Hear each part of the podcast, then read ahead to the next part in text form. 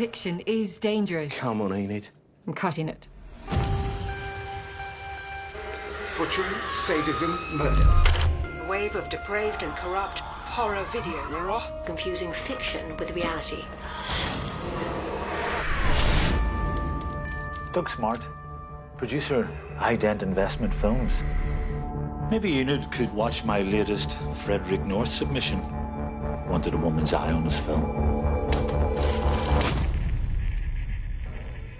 Censor é um filme de 2021 que é a primeira longa-metragem da senhora Prano Bailey Bond, protagonizado por Niam Halgar, também uma jeitosa que tem trabalhado bastante recentemente. Censor conta-nos uma história que vai requerer aqui da nossa parte uma introdução, que é a história dos video nasties. Nos anos 80, quando se começou a massificar a distribuição de filmes por VHS, apareceu uma situação muito rápida e muito anárquica que fez com que as pessoas de repente tivessem acesso a centenas e a milhares de filmes que não estavam no cinema.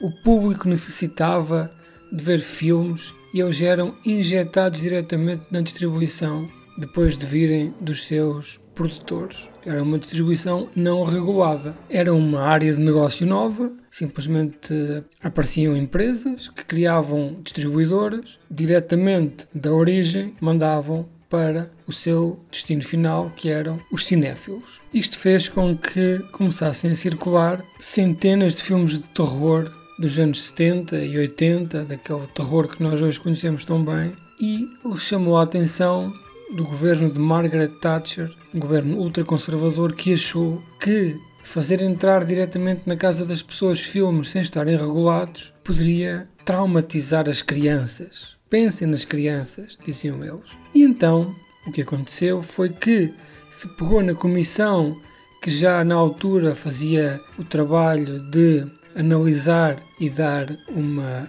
classificação etária aos filmes do cinema e aplicou-se isto no vídeo.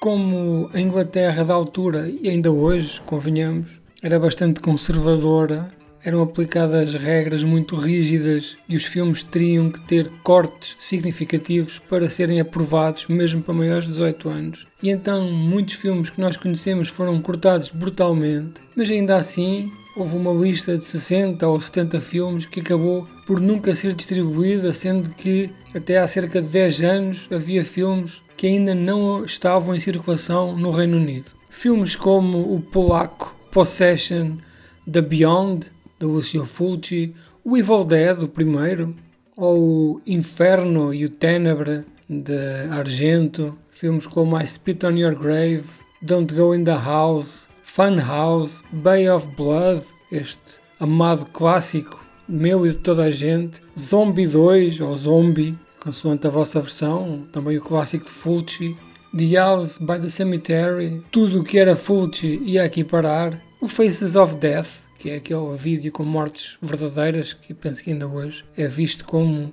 um filme amaldiçoado. Tudo que fosse canibais, Canibal Ferox, Holocausto Canibal, Canibal Apocalipse, Canibal Man, Canibal Terror, Bastava a palavra canibal para bloquear estes filmes. É uma lista interminável de clássicos que nós hoje vimos e nós estamos habituados a ver sem cortes, mas que os ingleses viam uh, cortados. Ora, isto não queria dizer que eles não os vissem. Na verdade, isto criou uma indústria underground de cinema que fez com que a distribuição continuasse. Tudo era passado por debaixo do balcão. Havia até raids, a polícia entrava em clubes de vídeo com brigadas de SWAT à procura de produto ilegal e era, portanto, uma hum, indústria ilegal e, como todas as indústrias ilegais, muito lucrativa. Isto para que as crianças não se pusessem a matar à facada ou invocar demónios como nos filmes. Tudo para os impedir de ter aquele maldito sexo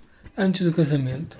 E voltando ao assunto, a epígrafe conta-nos a história de uma senhora que trabalha num destes gabinetes de classificação, trabalha na censura, é uma censuradora que vê diariamente três ou quatro filmes destes, toma notas e diz: isto tem que ser cortado, aquilo tem que ser cortado, este filme é para maiores de 18, este filme não é classificado, por isso não pode ser exibido, e ela faz esse trabalho de manhã à noite. Mas esta senhora tem também um terrível trauma de infância. A sua irmã desapareceu e nunca mais ninguém a viu e acabou por ser dada como morta por uh, desaparecimento ao longo de X anos. E então ela carrega consigo esse fardo da culpa de não ter sido capaz de fazer nada para impedir o seu desaparecimento, uma vez que ela estava presente no momento em que isso aconteceu. Então um dia, esta nossa censuradora põe na cabeça que vê a sua irmã desaparecida há 20 anos num destes filmes e parte numa quimera à procura da sua irmã para perceber o que lhe terá acontecido e faz com que ela entre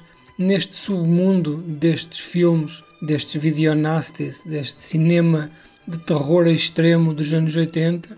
Conhece um realizador produtor e vai para o set de filmagem de um desses filmes à procura da sua irmã e a partir daí dá-se o impensável. Todos os filmes que aparecem aqui são inventados, todos os personagens, todos os produtores e atores são inventados, mas de facto vocês, conhecedores profundos do cinema dos anos 70 e 80, deste cinema mais underground de terror, conseguem estabelecer ali um paralelismo entre filmes verdadeiros e filmes inventados para esta produção. E assim o filme chega ao fim, curto e muito diferente em tom daquilo que é o início em relação àquilo que é o fim. Se no início parece um filme burocrático acerca de uma vida aborrecida de uma pessoa que tem de ver filmes de Lucio Fulci de manhã à noite, no final entra pelo inconsciente adentro, pelo subconsciente, pela paranoia, pela violência, pela expiação da culpa através da violência extrema,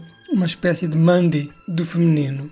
Apesar de parecer que não tem tempo para explorar os seus temas, Censor acaba por uh, passar a sua mensagem e fazer a viagem que tem que fazer ao transformar aquela senhora muito clássica e muito conservadora numa ávida consumidora do cinema de terror e mais tarde ela própria um personagem. É um filme que requer algum conhecimento contextual, como eu vos fiz há bocado. É um filme que dá especial gozo a quem gosta desta cinematografia, a este tipo de filmes e percebe como é que na altura isto era tudo visto como um extremo e hoje em dia todas aquelas situações que provocavam a censura são banais, é um tipo de cinema que hoje passaria incólume e seria até incentivado aos teenagers para o verem.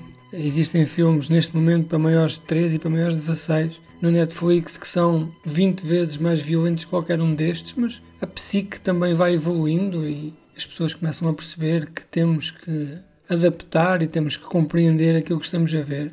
Eu diria que Censor é um filme obrigatório para quem gosta deste cinema. Para pessoas que hum, querem ver um filme de terror ou para pessoas que querem ver um drama psicológico, penso que será muito confuso, difuso e vago pelo que vejam com alguma cautela. I was wondering if you had anything else on this actress. What's gonna happen to her? That's top secret. People think that I create horror. Horror is already out there in all of us.